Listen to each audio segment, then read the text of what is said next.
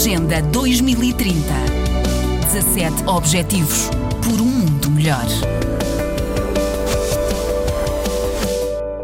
Os residentes de zonas específicas de Cabo Delgado estão encurralados. A denúncia é feita pela Amnistia Internacional. Um relatório da organização mostra que, nesta província do norte de Moçambique, os atos de violência contra civis estão a ser cometidos por todas as partes envolvidas. Desde logo, pelo grupo armado extremista, conhecido localmente como Al-Shabaab, mas também pelas forças de segurança governamentais e até por elementos de uma empresa militar privada contratada pelo Executivo para ajudar na resposta a este conflito.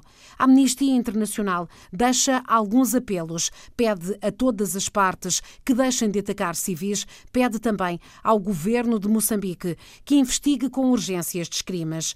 Pede ainda à comunidade internacional que mantenha a pressão e ofereça apoio, apesar do difícil contexto de pandemia.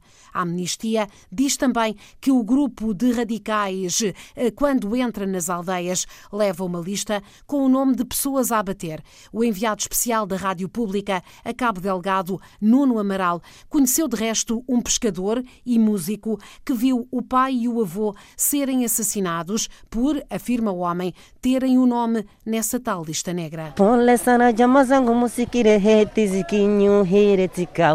Antes de cantar, apresente-se. Anuário, tenho 28 anos.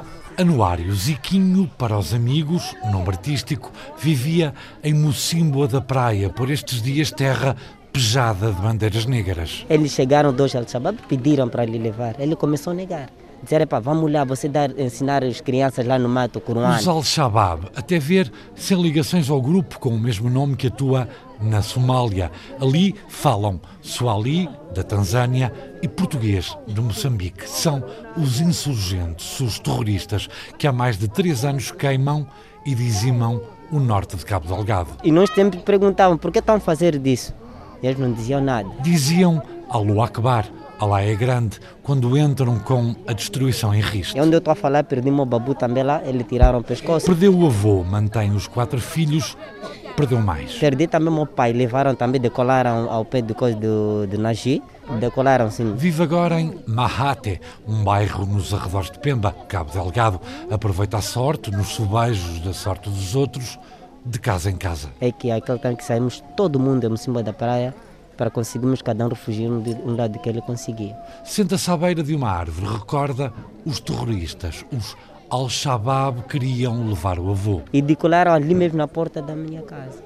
Eu vi meu babu a ser decolado. E diz, Anuário, Ziquinho, que os insurgentes sabem onde, quando e atrás de quem vão. Aqueles ali, quando entram num sítio, vêm com a lista. Casa X, casa X, casa X. Uma lista onde já esteve com o nome carimbado. Eu também estive na lista para ser decolado. E sobreviveu, fugiu com a mulher, os quatro filhos, seis dias no mato, a pé, dois de barco, até Pemba, Mahate. Faziam alguns negócios de peixe, também sou músico. E chegou e fez uma música para avisar Anuário Ziquinho, esteve na lista, mas vive.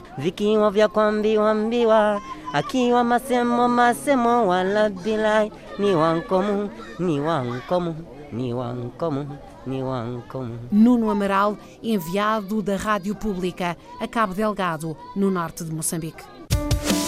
Agenda 2030. 17 Objetivos por um mundo melhor.